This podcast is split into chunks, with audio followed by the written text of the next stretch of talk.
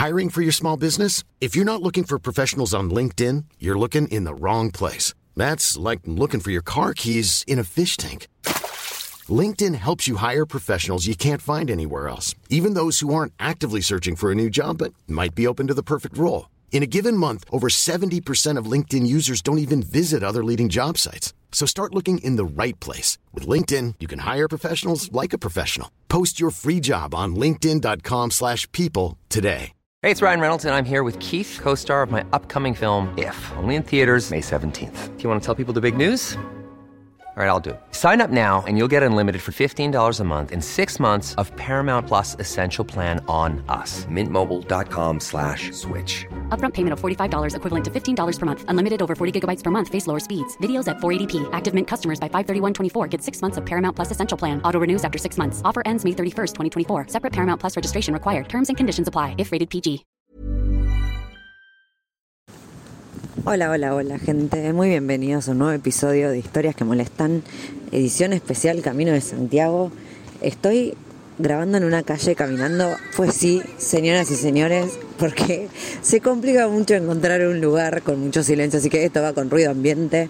Sepan apreciar la situación porque no solo estoy viajando con peso ya de por sí, o sea, igual no estoy llevando casi nada, pero estoy viajando con la compu, así que sepan apreciar lo que significa eso porque yo mataría por tener 3 kilos menos en la mochila, de verdad, o sea, lo que se han sufrido estas subidas y bajadas eh, no tiene nombre, de hecho, hoy otra vez fue un día terrible, eh, no puedo más, no puedo más. Y pensar que me faltan 40 días, de verdad, es como un día, esto real es un día a la vez porque también pasa esto, ¿no? Que, que como siento que, ay, sí me da el cuerpo, capaz sigo, sigo, sigo, pero después es, no boluda, acordate que tipo, te quedan 40 días de levantarte, caminar, levantarte, caminar, levantarte, caminar.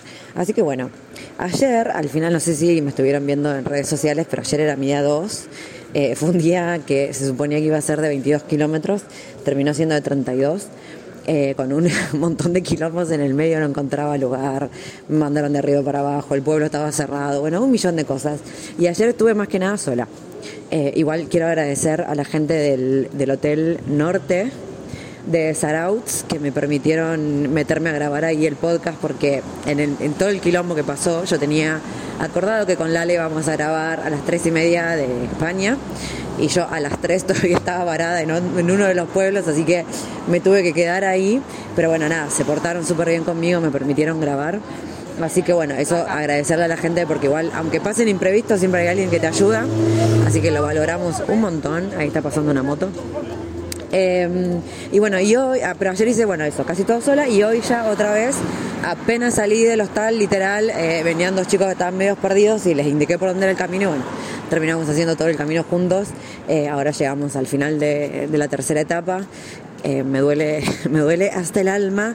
Pero bueno, eso por el lado del camino, pero vamos a hablar del episodio de hoy que me apuré en editarlo porque me parece que es de lo mejor, de lo mejor. Y sí, estoy re bias, pero es que amamos a Lala con todo nuestro corazón, sobre todo por, por el proyecto obviamente que lleva a cabo, que siempre digo, se lo dije y lo seguiré diciendo, que me parece algo que no puede faltar en esta sociedad, sobre todo para, nada, para las mujeres que sufrimos toda esta condena social por el simple hecho de cómo somos, básicamente, de cómo somos físicamente, que es nada, es una pelotudez, cuanto más pasa el tiempo, más lo cuestionamos y más nos damos cuenta lo terrible que es. Pero bueno, sin embargo, eso durante años ha llevado un montón de, acarreado un montón de enfermedades, de angustia, de miseria, o sea, desastre. La vida que hemos vivido muchas veces por el solo hecho de no ser lo que la sociedad esperaba de nosotras, así que nada, me parece que Mujeres que no fueron tapa es imprescindible y tener el honor de haber podido entrevistar a Lala, la verdad que todavía no lo puedo creer, o sea, grupi total, eh, se lo dije también, obviamente, un millón de veces, la amamos y le recontra agradecemos, ahora hablo plural, plural porque ustedes y yo le agradecemos que, que se haya hecho el espacio para poder hablar con nosotras porque nada, sé que están a mil organizando la gira por España y por Europa que se viene ya. O sea, ya gente que está, que me escucha, Barcelona, Madrid, Roma, eh, ¿y dónde más iban a estar las chicas? Berlín. Estén atentos porque se viene la gira con el libro que acaban de presentar, eh, Hermana Soltá la Panza, que también imprescindible.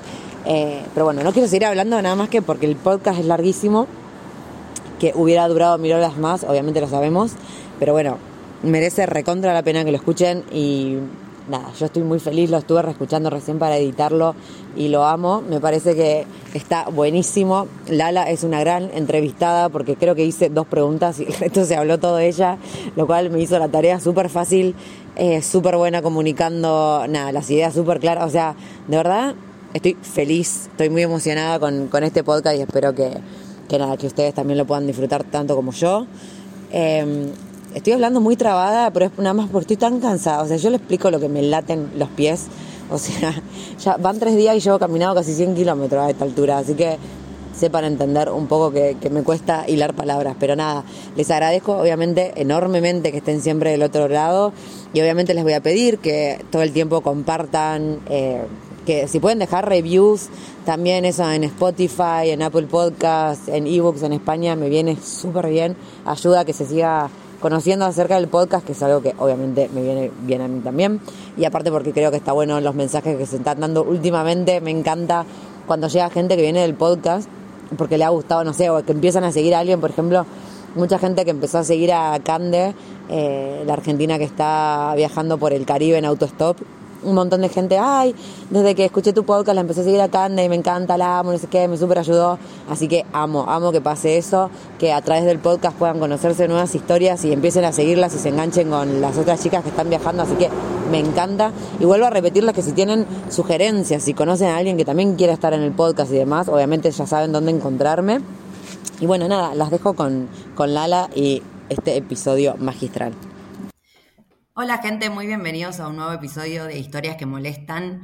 El día de hoy, edición especial Camino de Santiago, en el medio del camino básicamente, y estoy acompañada de una invitada súper mega archi de lujo que todavía no podemos creer, y hablo en plural porque ni yo ni la gente que me sigue, porque estábamos todas como locas. Estoy hablando de Lala Pasquinelli. Lala, ¿estás ahí? Hola, ¿qué tal? ¿Cómo va? ¿Cómo estás? Toda la gente gritando, ¡Hola! El público sacado. no lo podemos creer. Lala, bueno, obviamente yo te voy a pedir que te presentes. Yo creo que ya eh, toda la gente que me sigue igual te conoce, pero me encantaría que, te presentes y que cuentes quién es la Lala de hoy. Mm, bueno, dale. Eh, bueno, soy Lala Pasquinelli. Eh, trabajo en un proyecto que se llama Mujeres que nos fueron tapa Em, donde intentamos hackear de alguna manera el mandato de feminidad, los estereotipos de género, eh, todas estas construcciones culturales que, que, bueno, que nos, digamos, que van modelando, que intentan modelar nuestros cuerpos y nuestras vidas de maneras muy sutiles, ¿no? Nosotras trabajamos siempre sobre eso, sobre lo que nos parece normal, sobre todo lo que siempre nos dijeron que era natural, sobre esas cosas que normalizamos en nuestras vidas como, bueno, es lo que toca, ¿no? Em, tratamos de, desnaturalizar eso porque creemos que eso es lo que está sosteniendo el resto de las violencias que todas reconocemos como violencias, como, no sé, el femicidio, la violencia sexual, etc. Bueno, todas están apoyadas en estas otras pequeñas y sutiles violencias que vivimos a diario desde que nacemos y que muchas veces ni siquiera las tenemos identificadas como tales y que si no las desarmamos no va a dejar de pasar lo otro, digamos, ¿no? Entonces, bueno, trabajo en ese proyecto hace siete años, desde 2015. Em, estudié abogacía, soy abogada, eh, me recibí todo. Eh, y bueno, no, no ejerzo más. Em, pero bueno, de alguna manera igual creo que lo que hago tiene un montón que ver con también, ¿no? Con haber estudiado abogacía. Así que eso lo he ido integrando eh, en mi vida también. Y, bueno, creo que eso fundamentalmente es lo que hago, más allá de que, bueno, después se materialice en un montón de, cosas, ¿no? Eh, concretas como el Festival de Hackeo, eh, en espacios educativos, el podcast que grabamos, donde intentamos charlar con mujeres que, que tienen vidas un poco por fuera de, todos estos mandatos y, tratar de, bueno, subirles un poco el volumen a esas voces en lo que nosotros podemos y las campañas que hacemos por, redes sociales, como, bueno, las últimas fueron Hermana Soltar la Panza y, Hermana Soltar el Reloj, que, digamos, que, rebotaron bastante en, diferentes lugares y, y qué sé yo, y bueno, eso es lo que intentamos hacer. Creo que dijiste una palabra clave que, con la que más me quedé, que es sutileza. Eh, yo te juro, voy a intentar que esto no sea yo haciendo terapia con vos porque la idea es que hables más vos que yo. Pero yo igual hay cosas que te, juro que necesito compartir porque a mí me parece, eh, nada, una locura todo esto y estoy... Lo primero que quiero decir es que obviamente te agradezco mil todo esto que haces porque es súper necesario y yo no te puedo explicar lo bien que me hubiese hecho a mí que cuando yo estaba creciendo, y ni siquiera digo ya adolescente, o sea, más, más de chica, tipo, no sé, 8, 9, 10 años, haberme cruzado con, un, con algo así como lo que haces vos, porque la verdad que, que fue un desastre. O sea, obviamente me fui dando cuenta grande, todas cosas que, tal como decís, ¿no? que están súper normalizadas, pero fue, yo creo que, que, las que crecimos, no sé, en los 90, 2000, fue un desastre. Eh, que ahí ya no digo, no sé si tan sutil, yo creo que hasta bastante agresiva la cosa. Em, por ejemplo, yo me, acuerdo, y me gustaría igual preguntarte, em, yo crecí con viendo Maitena. Y me acuerdo que había, no me olvido más, y te juro que esto lo voy a haber visto, te digo así, no sé, tendría 10, 11 años, que había así como un cómic que decía como, ¿qué quieren las mujeres? O qué es lo que más quieren las mujeres, una cosa así. Y había una mujer que era súper deportista exitosa, que vos la veías, no sé, con una medalla colgada y no sé qué, y la enfocaban y la flaca decía ser flaca. Eh, después había una otra que decía que era famosa, ¿no? Estaba firmando autógrafos y en realidad la viñeta decía ser flaca. Eh, otra que era millonaria en un auto descapotable, no sé qué, ser flaca. Así. Y yo me acuerdo que lo leí y dije, ah, o sea, esta es la solución mágica entonces a todos los problemas. El día que yo sea flaca, que no lo era, listo, o sea, ya está, conquisté el mundo. Y me acuerdo que me traumó de una forma. Eh, y yo creo que eso era lo que, lo que estaba más o menos en esa época. Em, sí, yo creo que em, o sea, a mí también me hubiera encantado tener eh, a mujeres que no fueron tapa en la infancia y en la adolescencia. O sea, yo honestamente no creo que es algo generacional. Eh, hoy las pías que tienen 14 años la tienen mil veces más difícil que las que crecimos en los 90. Eh, son otros los dispositivos y son otros los consumos culturales pero la verdad es que no es que esto está cambiando para bien, eso lo, arranco con esto, eh, arranco así con, esperanza, ¿no? Pero eh, bien arriba, no, me, parece importante porque a veces se genera un poco esta fantasía de que como nosotras vamos adquiriendo una nueva conciencia sobre todas estas violencias que atraviesan nuestros cuerpos y nuestras vidas, creemos que porque nosotras lo entendimos y lo vimos, esto está sucediendo al mismo tiempo al resto de las personas y como está sucediendo, entonces esas violencias ya dejan de existir porque ya las vimos. Y la verdad es que no, funciona de esa manera. O sea, hoy a lo que están expuestas las pibas 24/7, o sea, vos capaz que veías, no sé, Jugate conmigo, bueno, yo veía Jugate conmigo, bueno, programas, no sé, Floricienta, cosas, ¿no? Digo, productos chiquititas, qué sé yo. Bueno, eso era un rato eh, un ratito en el día, las imágenes, todo esto, ¿no? Las publicidades, las marcas de ropa, etcétera. Eso es, hoy es sin descanso, 24-7, em, incesante, digamos, ¿no? Y, el hecho de que esto es peor hoy da cuenta que primero que nosotras existamos, ¿no? Que haya una resistencia, pero también el hecho de los números, ¿no? Cada vez hay más casos de bulimia y anorexia y, y, se han desarrollado un montón más de este tipo de trastornos de la percepción eh, en cada vez niñas eh, más pequeñas y cada vez más mujeres y cada vez más niñas, ¿no? O sea, esto, este, esta viñeta Maitena que vos nombrabas, que asumo, quiero asumir que seguramente era en tono irónico, eh, está vigente, no es que no está vigente. no es que no seguimos pensando que si somos flacas nos va a ir mejor, o que no importa lo que hagas en este mundo, si no encajas en el ideal de belleza, sos una fracasada. Eh, y esto, digamos, me parece importante decirlo, porque, porque a todas nos está pasando al mismo tiempo. Yo leí algo que vos habías subido a tus redes en relación a esto, ¿no? En cómo, en relación a cómo te sigue pasando o cómo a todas nos sigue pasando. Y tiene que ver con esto, no es que porque nos dimos cuenta cómo funciona ya eh, esto no, digamos, es inocuo en nosotras. No, la verdad, la verdad que no, o sea, la verdad que seguimos expuestas a las imágenes, seguimos expuestas a los discursos, las series que consumimos, la música que escuchamos, los videos que vemos, todo habla un poco de esto, de que, bueno, si no te sexualizás, si no estás dispuesta a sacarte ropa, si no estás dispuesta a adelgazar, a achicarte, a tener la gestualidad amable y sexy eh, que se les exige a las mujeres para ser visibles, no vas a ser visible. Básicamente el mensaje no ha cambiado. Sí pueden haber cambiado las plataformas, cambiaron las formas de esos discursos, pero la verdad es que no, no es que es muy diferente hoy. Sí se van sutilizando porque, bueno, ¿no? Es como, es como se hacen más eficientes, pero, pero la verdad es que yo no, no, no soy muy optimista en ese sentido, o sea, creo que se ha encontrado en la belleza y en estos ideales de la feminidad eh, un dispositivo con altos niveles de crueldad para, mantenernos anestesiadas y alienadas y despotenciadas eh, a las mujeres de una manera súper, súper, súper eficiente y se va haciendo cada vez más eficiente. Ay, no. Bueno, este podcast se termina acá. Yo venía a buscar un poco de esperanza. Pero no, no, pero tenés toda la razón del mundo.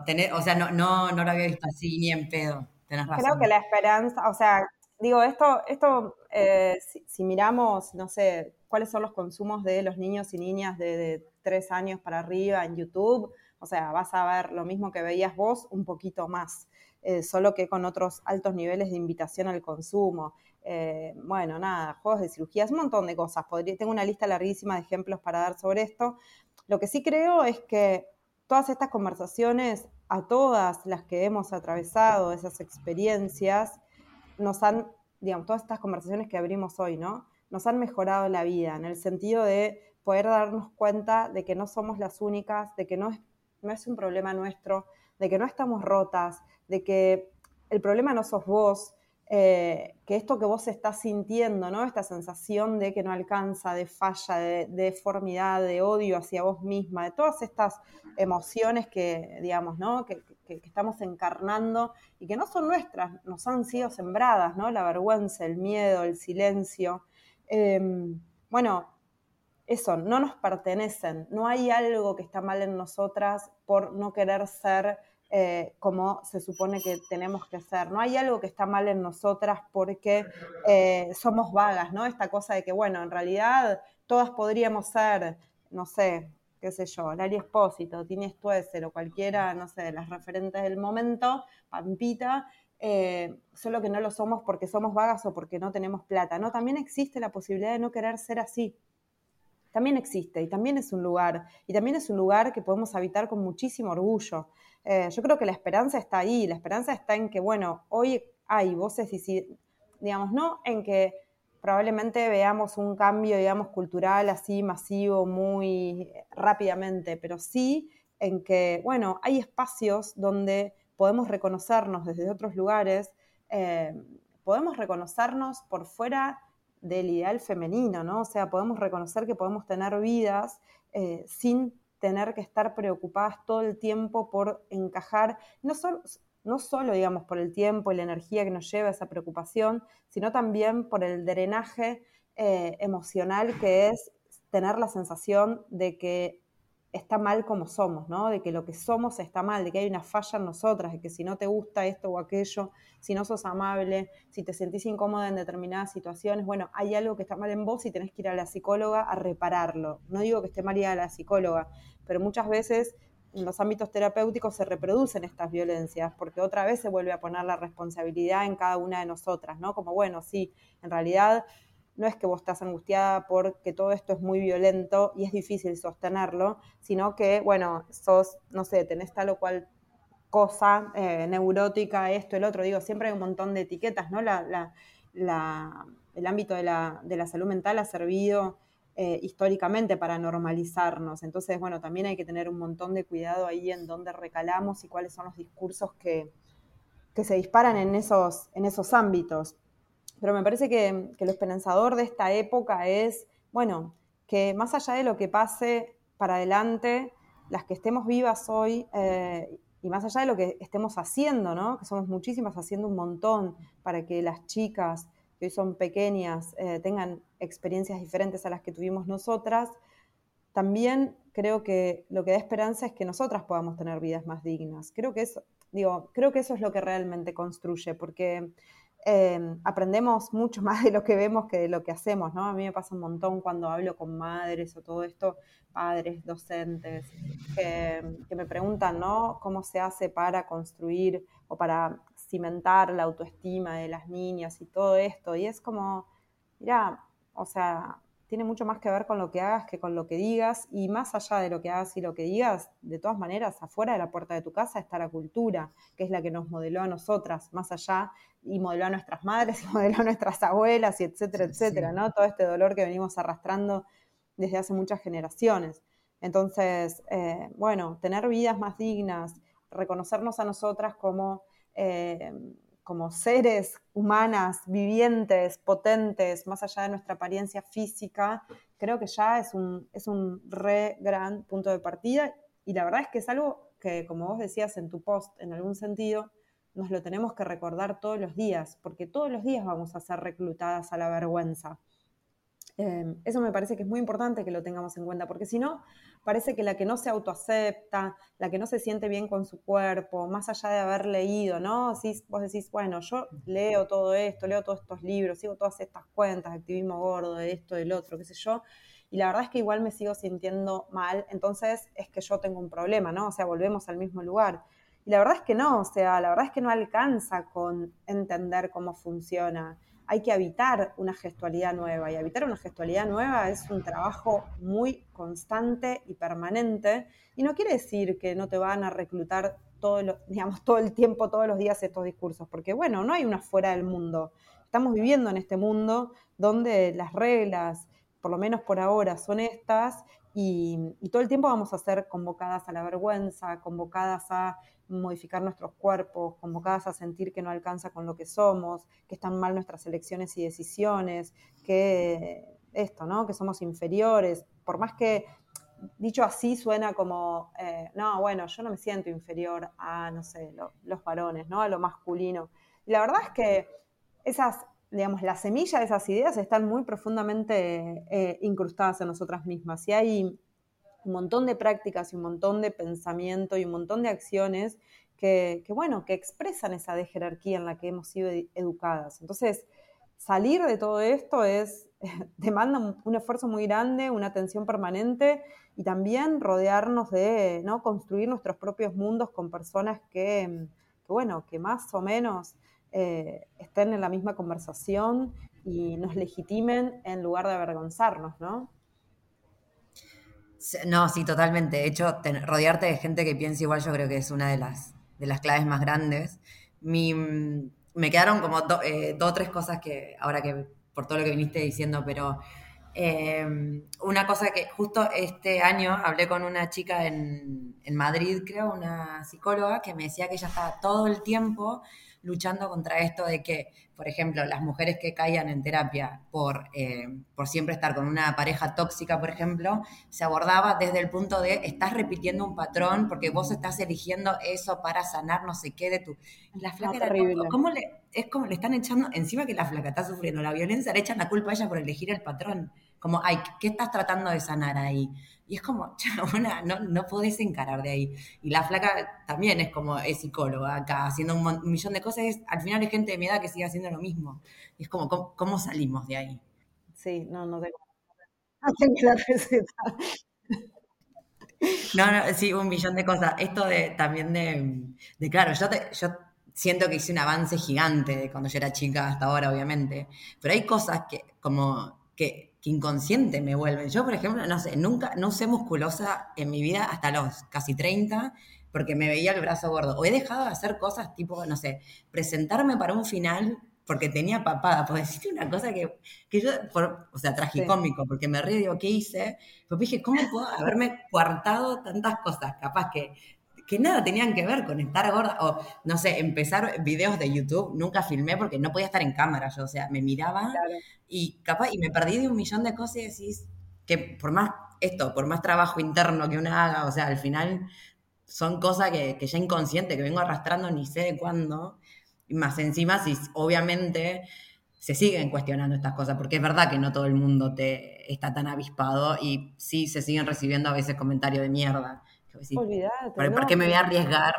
Sí. Sí, bueno, es que, digamos, ahí está el éxito, ¿no? Ahí está el éxito de esta sutileza de la que hablábamos antes, que es que, fíjate que ya no hace falta que haya leyes que digan, no sé, las mujeres no pueden hacer tal cosa o no pueden hacer tal otra, sino que directamente a través del ideal de belleza nos vamos a retirar nosotras mismas. O sea, yo me siento completamente identificada con lo que vos decís. Yo creo que no use calzas hasta no sé qué edad, de los trentilargos, ¿entendés? Por ejemplo, absurdo. O esto, bueno, yo no me puedo ver en un video, pero decidí en un momento, bueno, me importa tres carajos, si yo no me puedo ver en el video, no me veré pero no puede ser ese un obstáculo para que yo hable, ¿no? Pero, o sea, me siento completamente identificada con vos y esto ha formado parte de la historia de mi vida muy profundamente. Por eso hablo de estos temas y no hablo de otros, ¿no?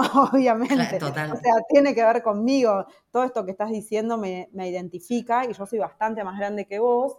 Eh, y sin embargo, digamos, es igual y es igual en las pibas que son más chicas hoy, que esto, dejan de ir a lugares, dejan de decir lo que piensan, pero bueno, digo, no, eh, esto sucede en lo macro y en lo micro. En Argentina tenemos a referentes políticas como, por ejemplo, muy jóvenes, como Ofelia Fernández, que es hostigada permanente, que es un cuadro político impresionante, estés de acuerdo o no con sus ideas, y sin embargo es hostigada permanentemente, no por lo que dice, no por lo que piensa, sino por su cuerpo, ¿no? Entonces, o sea, no es que somos tontas, no es que esto nos pasa porque somos idiotas o porque tenemos, eh, no sé, mal eh, la conexión neuronal. Nos pasa porque hay todo un contexto alrededor nuestro que nos está mostrando todo el tiempo que hagas lo que hagas, no importa si sos astronauta, te van a preguntar cómo vas a hacer para estar eh, orbitando la Tierra sin maquillaje. Si fuiste a la Antártida, te van a preguntar con quién dejaste tu hijo, ¿entendés? O sea, si sos política, te van a criticar por la ropa que usás. Entonces, no es que somos idiotas, es que nos adaptamos a vivir en un mundo que todo el tiempo nos está violentando de formas esto, ¿no? O sea, sutiles y no tan sutiles, pero esto es permanente, es todo el tiempo. Entonces, bueno, nada, queremos vivir, estamos acá, necesitamos también un poco, ¿no? Ir surfeando la ola y, de la violencia y, bueno, y nos vamos adaptando y, un poco necesitamos negar y otro poco queremos no ver y otro poco, eh, bueno, vemos y sufrimos, ¿no? No, no, no es fácil ser mujeres en este, en este mundo, por más que nos encantaría decir lo contrario, pero a mí me parece que si no abandonamos el, digamos, el ideal Disney de la vida, donde todo es hermoso y el día que vos descubras tal cosa vas a llegar a la felicidad o cuando hagas tal otra vas a ser feliz por siempre, bueno, difícilmente podamos operar sobre estas eh, cosas que nos suceden y, digamos, y construir otras cosas, ¿no? O sea, yo hablo siempre de construir una gestualidad nueva, porque para mí es la que va, o sea, ¿no? Eh, retomando la idea de la esperanza, yo sí tengo esperanza en eso, porque lo he visto suceder en la vida de miles de mujeres con las que he trabajado hasta ahora. Em, he visto cómo transformar la gestualidad, y cuando, hablo de gestualidad me estoy refiriendo a lo pequeño, ¿no? Hablo de gestualidad para, como contrapartida de lo épico, digamos, ¿no? Porque pareciera que para que algo cambie tenemos que tener, tenemos que esto, ¿no? Incursionar en la épica de la revolución, donde, bueno, tenemos que hacer cosas muy heroicas que básicamente no las vamos a hacer nunca por la dimensión que tienen.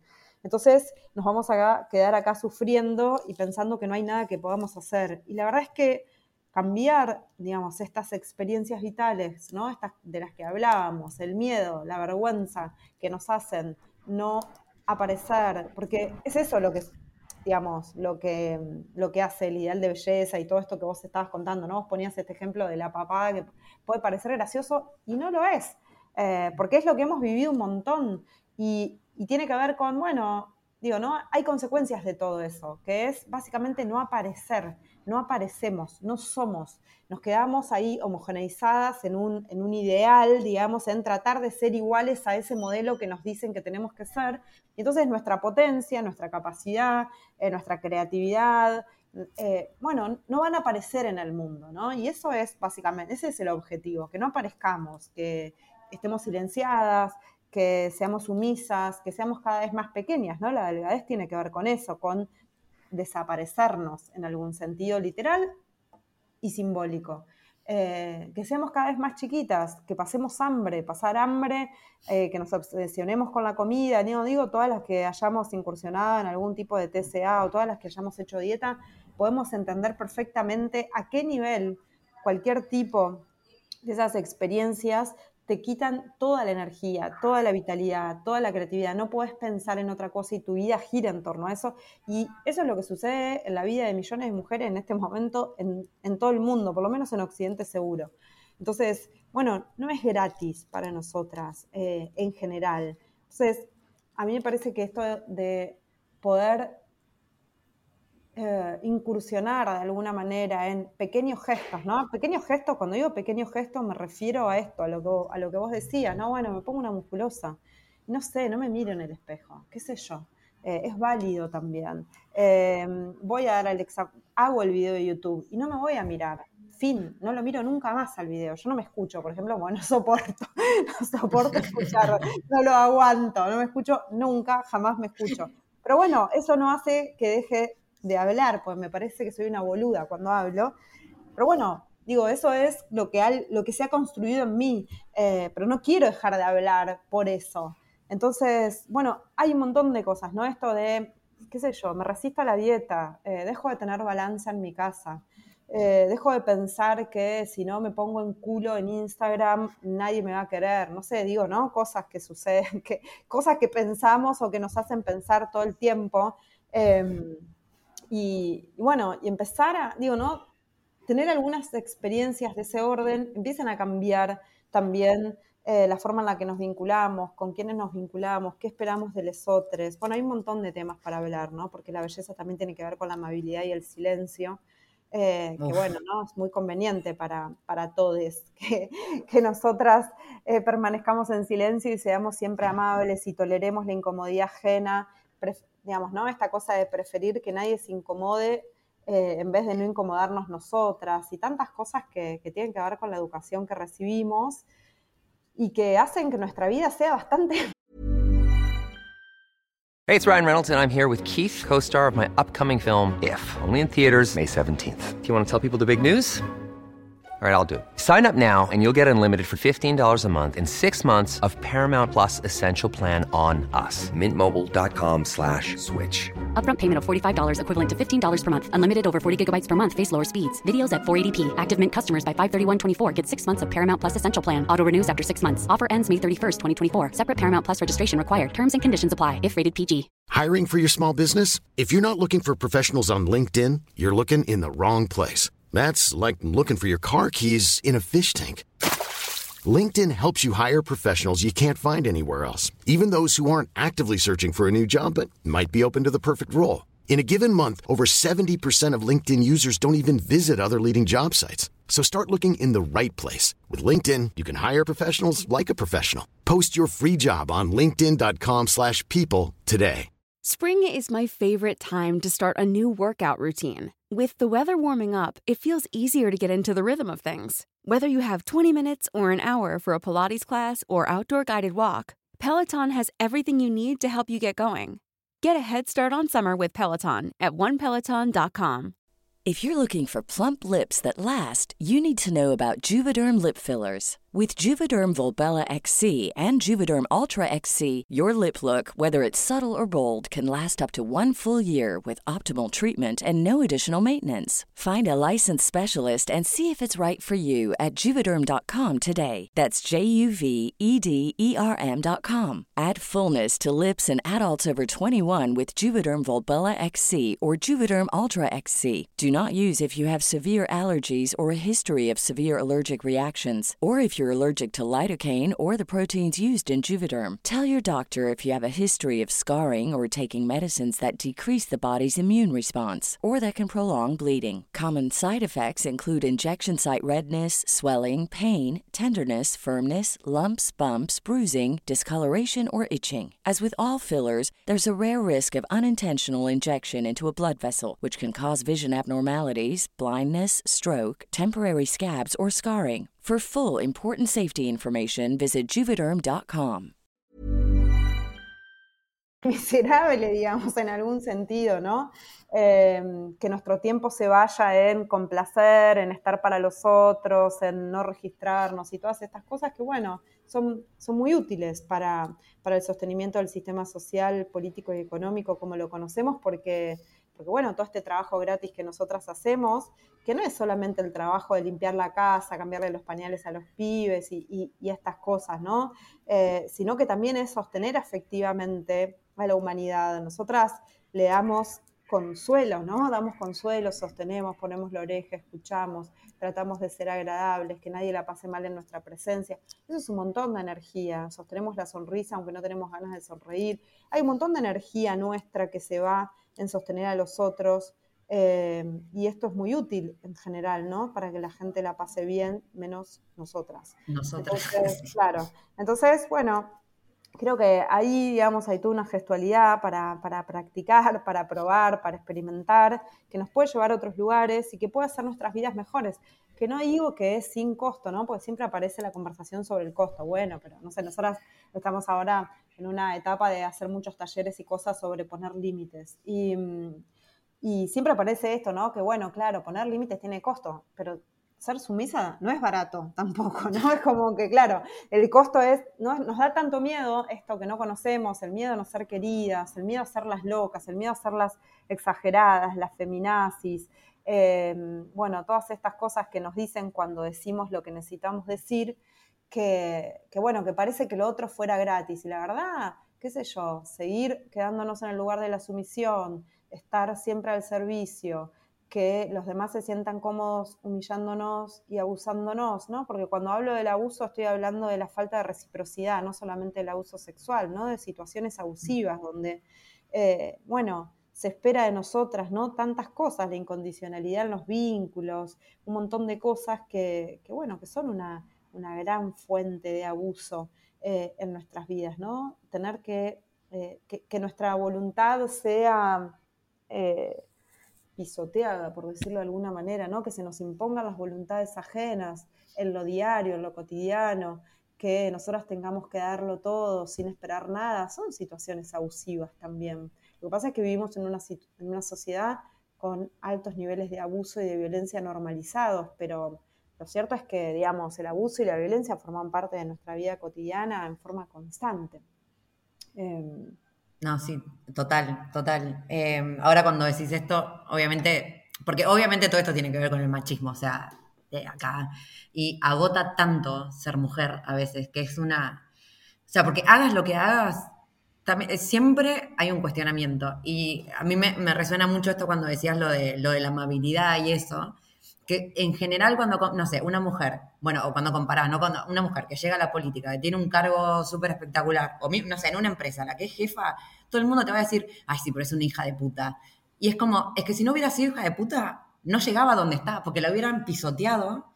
O sea, si no se hubiera impuesto en su carácter y, entre comillas, una hija de puta, que no es ser una hija de puta, en realidad es imponerse y decir, poner los límites y demás, no hubiera llegado a donde está, siendo mujer. Y mm, a mí me pasa, bueno, en, mis, en mi ámbito, que sería los viajes, ¿no? Yo cualquier cosa que haga, cualquier logro o no sé, lo que sea, siempre hay un cuestionamiento, pero siempre.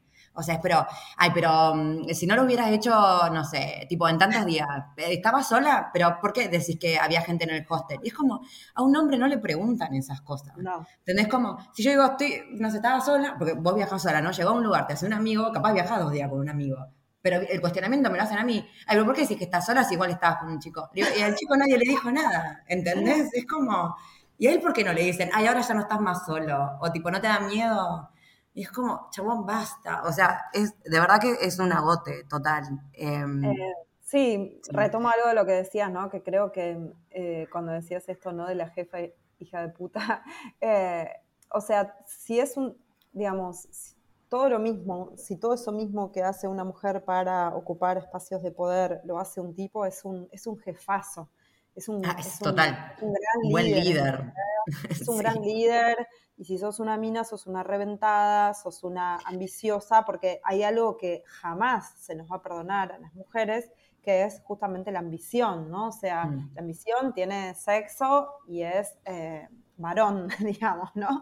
Eh, tiene género y es varón, o sea, Em, no, no, no hay manera de que a nosotras se nos reconozca la posibilidad. Por eso es todo esto que vos decís, que es todo lo que no sea permanecer en el ámbito de lo doméstico, ¿no? O sea, es esta educación diferencial que recibimos. Nosotras somos educadas para lo doméstico, para dar amor, para cuidar, para ser objetos agradables a la vista, fin. Eso es lo que se espera de nosotras. Cualquier gesto que se salga de ahí va a ser violentado. De la misma manera que ocurre en la, masculinidad, cualquier gesto que implique, digamos, un gesto que se identifique con lo femenino, ¿no? O sea, ser sensible, ser amoroso, cuidadoso, tener registro de los otros, eh, bueno, ¿no? Un montón de estas cosas, por supuesto que también va a ser em, disciplinado en, los varones.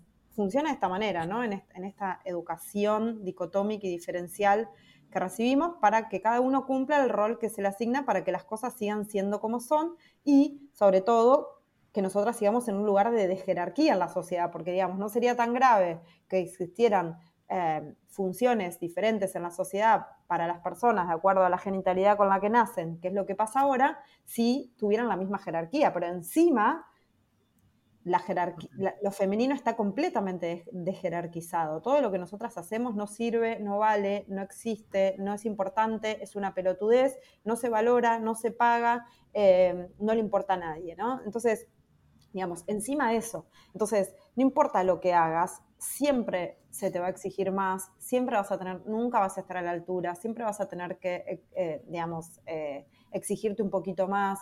Eh, y todo eso también lo tenemos adentro, o sea, todos estos discursos sociales también están en nosotras. Entonces nosotras nos sentimos insuficientes, nosotras sentimos que lo tendríamos que haber hecho mejor, que si hubiéramos hecho no sé qué tal cosa, que si hubiéramos aprendido no sé qué, que si hubiéramos estudiado no sé cuánto, que si tal cosa, ¿no? Como hubiera sido mejor, eh, que no estamos a la altura, que nos falta tal cosa, siempre nos falta algo. También todas esas, digamos, esas ideas, no solo esos juicios, no solo están afuera, sino que ya los tenemos incorporados, ¿no? Así funciona la, violencia simbólica, eh, ¿no? El, oprimido incorpora todas las normas de todas las normas de conducta y de subordinación que, construidas por, los opresores, ¿no? Eh, y funcionan perfectamente, y eso lo podemos ver porque, digamos, el patriarcado no se sostendría solo, ¿no? El patriarcado como un paradigma de pensamiento no se sostendría eh, solamente, digamos, si, si solo los hombres pensaran todas estas cosas, ¿no? Sino que, bueno, están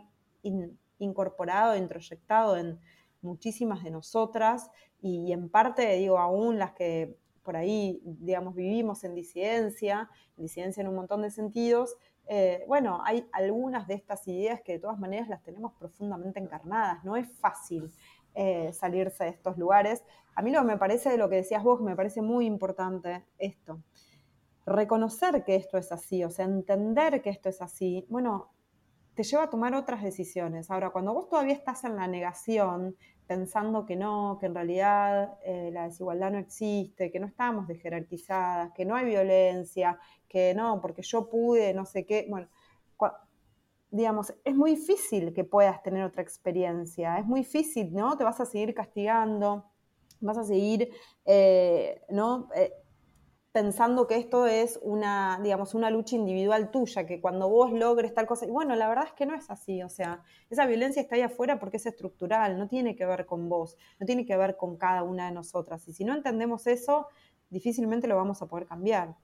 Sí, sí, sí, es como que todo el peso al final termina recayendo individualmente y no es así porque vos podés hacer mil cambios, pero al final ya te, o sea, lo veo en el sentido de que yo intento hacer mi vida como yo quiero y hago lo que, pero al final después termino agotada porque haga lo que haga, igual hay un cuestionamiento siempre de fondo y es como, por favor. Sí, quizás, em, aunque, aunque obedecieras, también ese cuestionamiento existiría en otro lugar o otras violencias, ¿no? Creo que es importante entender que no depende tanto de lo que haces, Em, yo igual lo que sí capaz, volviendo al tema de la esperanza, no queremos quedarnos sin esperanza, em, yo, lo único que, que, a mí me, me, hacía creer en esto, o sea, ahora me dijiste un montón de cosas que me abrieron la cabeza, que no había pensado en su momento, pero en mi caso lo que yo pensaba, pero por comparar obviamente con, con mi generación y lo que me pasó a mí cuando yo iba creciendo y demás, es que la información yo no la manejaba.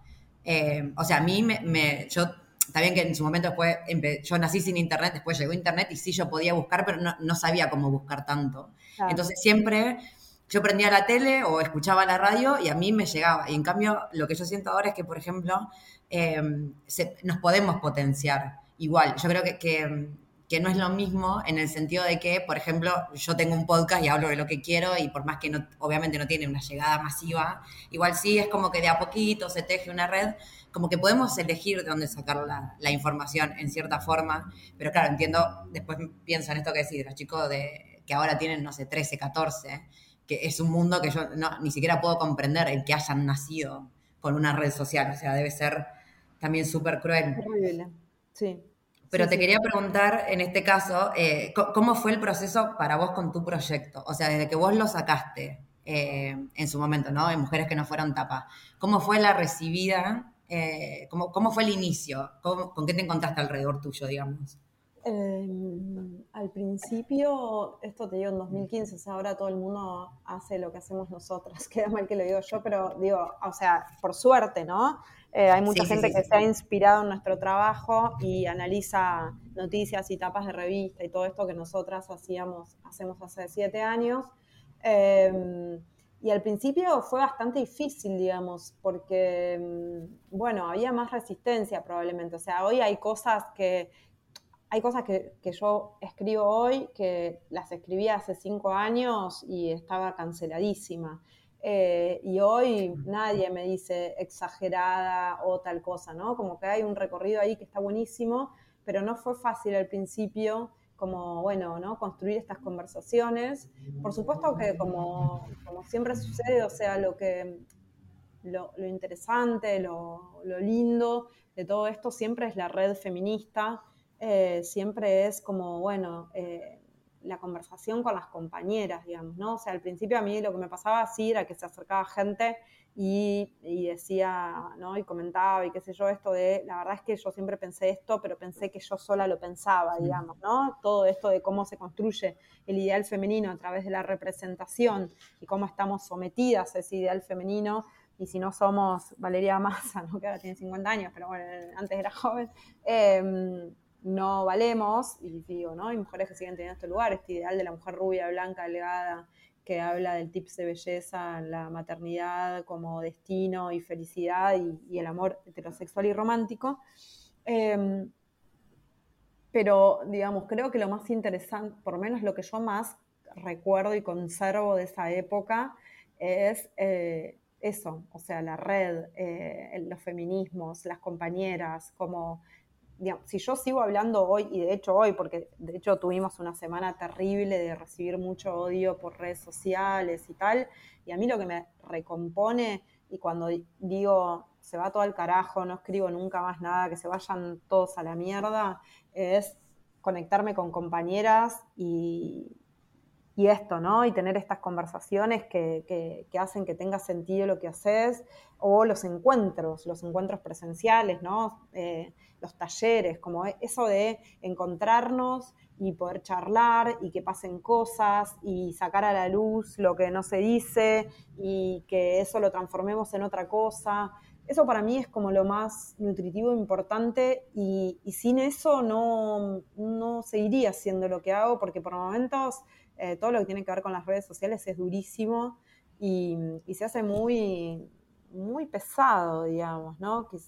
No sé, y siempre son, es esto, ¿no? O sea, son otras compañeras, activistas, militantes, lo que sea, las que, las que te tiran una soga o con las que tenés una conversación o te juntás o te tomás un café o haces una llamada y todo vuelve a tener sentido porque se empieza a armar algo, porque, bueno, ¿no? Cosas. Entonces, eso para mí es súper, mm, no sé, eh, yo creo que si hay algo que encontré en el feminismo es justamente eso, o sea, la, red, la red en el sentido de estar conectada con otras, pero también la red abajo, la sensación de que hay, no digo que todas las feministas son así, no, no quiero romantizar nada, ¿no? O sea, estoy hablando de vínculos, estoy hablando de gente con la que vos construiste un vínculo a partir de tus ideas y tu ideología. Eh, y esa sensación de que no te vas a caer, de que abajo siempre hay red. Y eso, digamos, a mí me parece, es algo que, que lo deseo para cualquier mujer que, que, habite este planeta, ¿no? O sea, tener esa red de otras compañeras y saber que realmente, o sea, para mí el hashtag de nuestro libro que se llama Nos Tenemos, o sea, yo lo he experimentado muchas veces en carne propia. Eh, no sé, yo tuve cáncer el año pasado y a mí me ha pasado compañeras mías eh, feministas, activistas, me llamaron para preguntarme si necesitaba plata, me prestaron plata, me acompañaron, o sea, es, algo que existe realmente más allá de las redes sociales o más allá de lo que podamos ver, digamos, en esos ámbitos más públicos.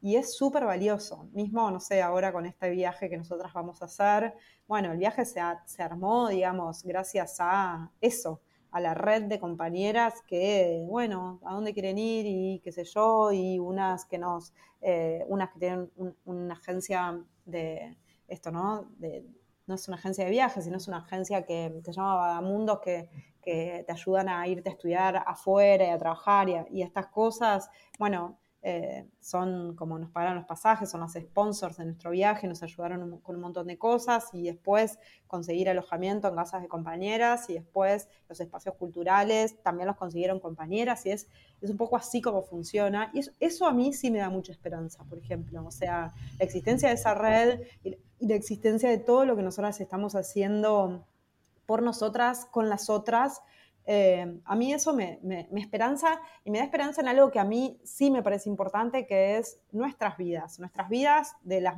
de nosotras, de hoy que estamos vivas. Está buenísimo hacer las cosas para las futuras generaciones y todo, todo lo demás, me encanta.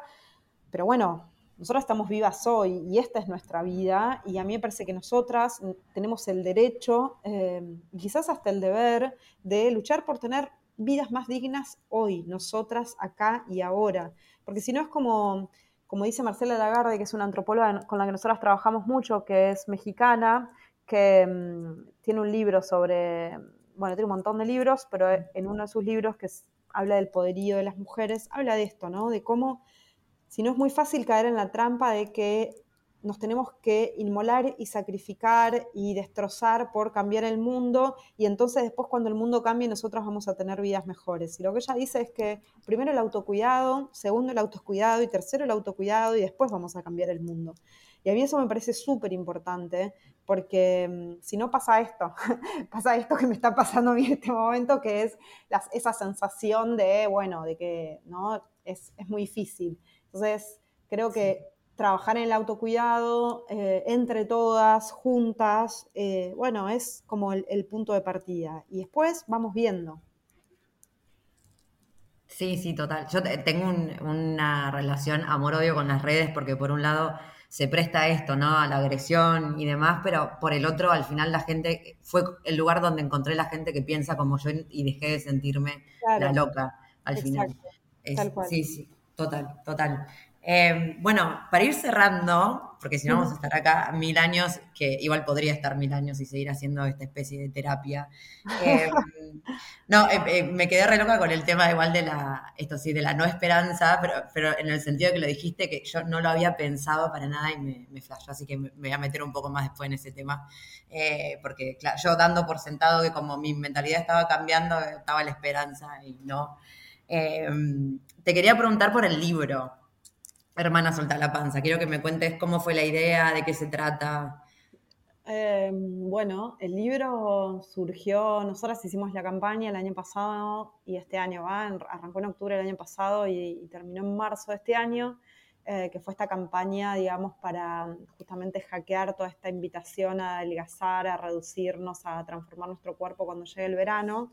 Y y bueno, la campaña duró muchos meses porque lo que, hacíamos, lo que hicimos fue tratar de sembrar una conversación que se profundizara en el tiempo, que es algo muy contrahegemónico en redes sociales, donde todo es ya, tiras un posteo, cambias de tema, ¿no? Bueno, nosotros tratamos de hablar mucho tiempo de lo mismo para que aparecieran conversaciones y temas más profundos que lo estrictamente banal sobre el cuerpo, ¿no?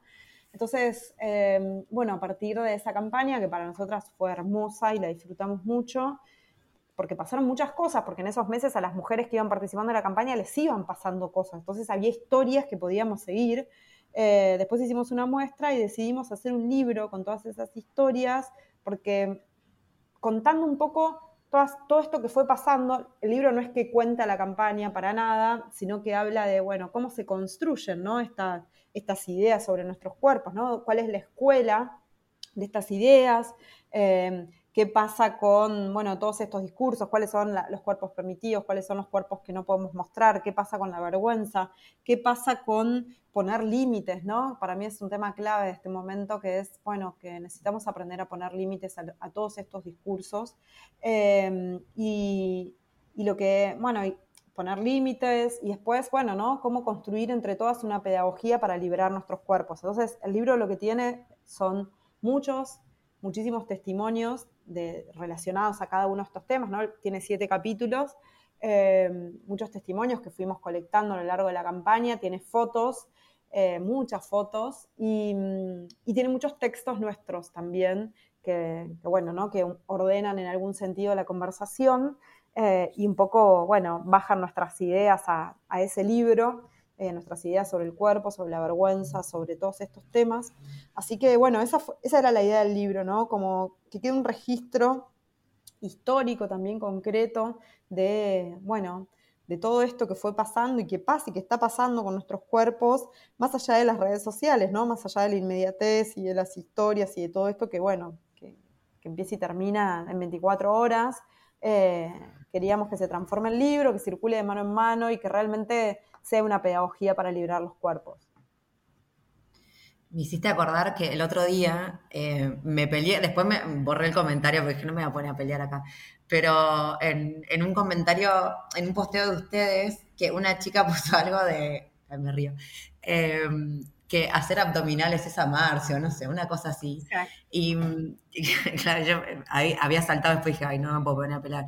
Pero mm, que claro, que pasa esto, que yo, por ejemplo, eh, comparando, porque digo, voy a hablar de mí porque por, no meter a todo el mundo en la misma bolsa, pero por ejemplo, yo ahora también venía caminando ayer el camino de Santiago, que yo, caminé 32 kilómetros, subí, bajé dos cerros, no sé, hice de todo.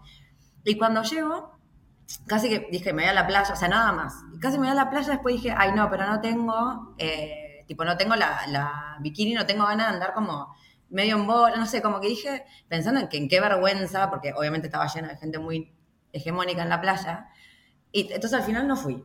Y después dije, chabona, o sea, mi cuerpo, que si me, me llevó y me trajo 32 kilómetros, subí y bajada de cerros, no, pero aparte es súper sano, ¿entendés? Como entonces, yo estoy segura que capaz soy el triple de sana que una persona a la que se le marcan los abdominales, pero simplemente mi, digamos, mi estructura corporal no se me ven los abdominales. Por eso no quiere decir que yo no sea sana. O sea, si no fuera sana no podría estar haciendo lo que estoy haciendo. No tiene nada que ver con que se me marque el abdominal o no. No, la dicotomía salud-belleza es una locura. Es, terrible. Y ahora me acordé, perdón, pero te cuento esta anécdota porque fue terrible. Y esto fue este año. Una chica que mm, que iba a ir a un voluntariado en un em, retiro chamánico, chamánico en Perú. Eh, era una chica paraguaya que ella tenía sobrepeso, pero tenía un problema de tiroides, bueno, no sé, explicaciones, ¿no? Pero la flaca tenía sobrepeso, fin. Ella aplica al voluntariado, que el voluntariado era, o sea, para ir a ayudar a hacer la ceremonia de ayahuasca y qué sé yo. Ah.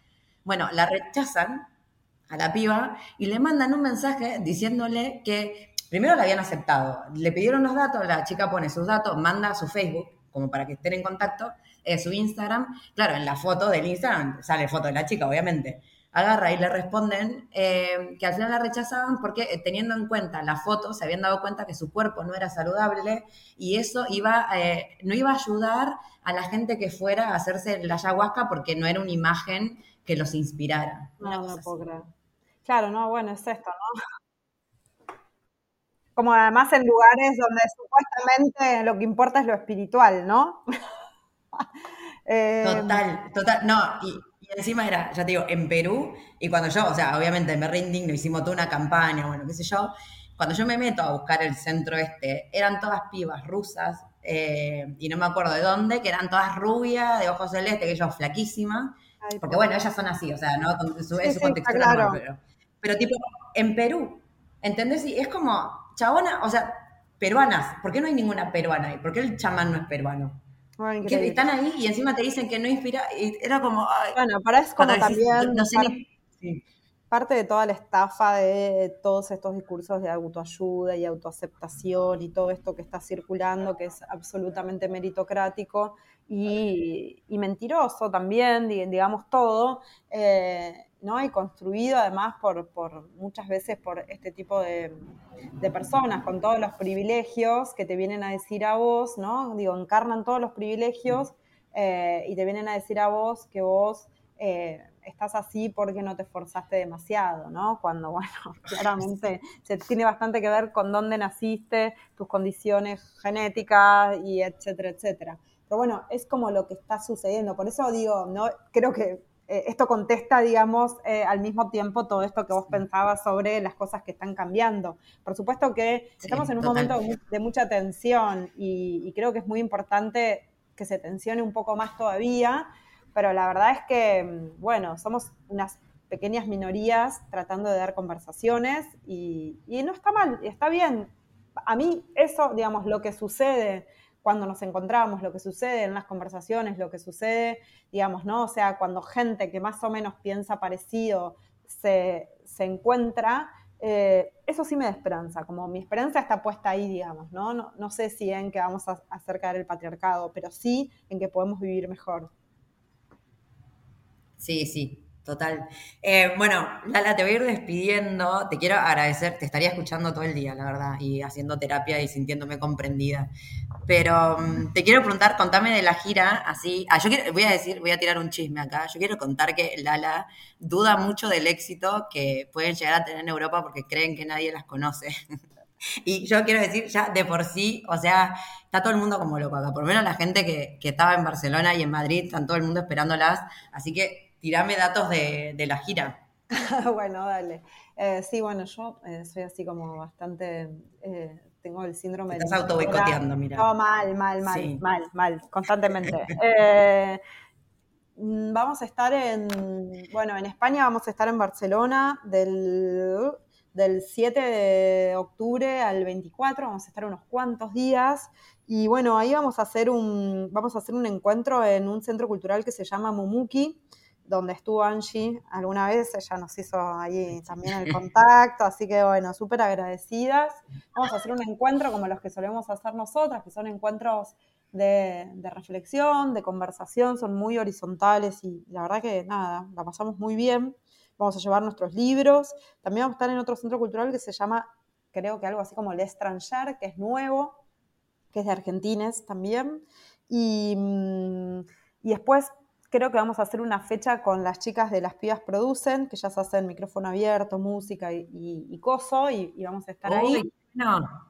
Eh, sí, y bueno, y, por ahora eso, veremos si surgen algunas, algunas otras cosas, eh, pero bueno, por ahora eso, tenemos esas tres fechas, estábamos buscando una librería, eh, mentira, no estábamos buscando, sino que había la posibilidad de presentar el libro en una, en una librería que se llama La Raposa, pero quizás eh, no sé, arrancamos para otro lado, no lo sé, y después vamos a estar en Madrid eh, del 29 mm, de octubre al 7 de noviembre.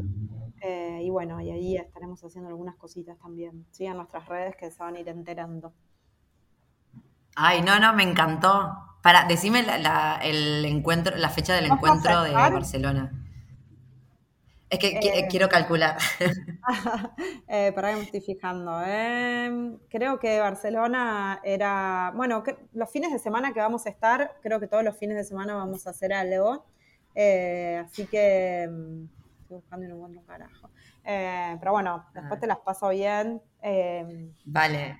Sí, lo, sería el 15 o el 22, una cosa así. Exacto. Esos fines de semana. Sí, sí. Voy a, voy a, hacer lo posible para, estar, obviamente, ah, sobre todo el encuentro, me muero. Sería hermoso, sería hermoso.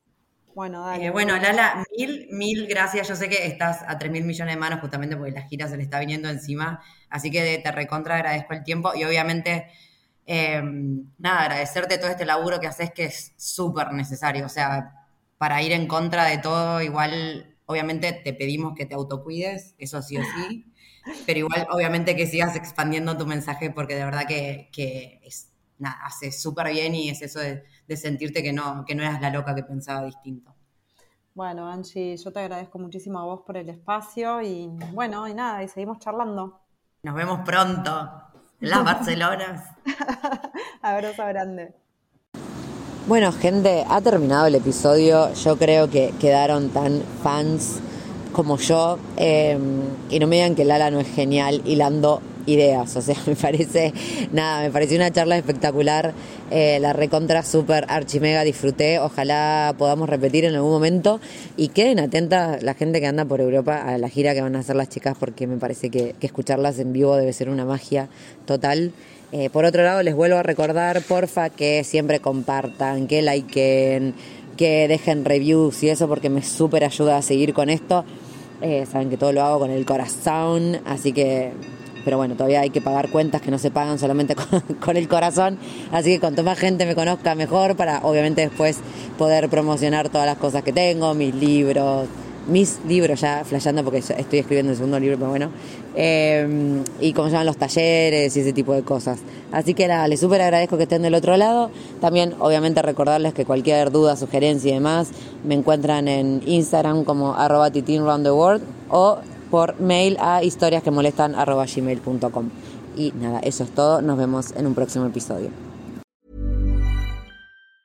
Mom deserves the best, and there's no better place to shop for Mother's Day than Whole Foods Market. They're your destination for unbeatable savings, from premium gifts to show-stopping flowers and irresistible desserts. Start by saving 33% with Prime on all body care and candles. Then get a 15-stem bunch of tulips for just $9.99 each with Prime. Round out Mom's menu with festive rosé, irresistible berry chantilly cake, and more special treats. Come celebrate Mother's Day at Whole Foods Market. If you're looking for plump lips that last, you need to know about Juvederm lip fillers. With Juvederm Volbella XC and Juvederm Ultra XC, your lip look, whether it's subtle or bold, can last up to one full year with optimal treatment and no additional maintenance. Find a licensed specialist and see if it's right for you at juvederm.com today. That's J U V E D E R M.com. Add fullness to lips in adults over 21 with Juvederm Volbella XC or Juvederm Ultra XC. Do not use if you have severe allergies or a history of severe allergic reactions, or if you're allergic to lidocaine or the proteins used in Juvederm. Tell your doctor if you have a history of scarring or taking medicines that decrease the body's immune response or that can prolong bleeding. Common side effects include injection site redness, swelling, pain, tenderness, firmness, lumps, bumps, bruising, discoloration, or itching. As with all fillers, there's a rare risk of unintentional injection into a blood vessel, which can cause vision abnormalities, blindness, stroke, temporary scabs, or scarring. For full important safety information, visit juvederm.com.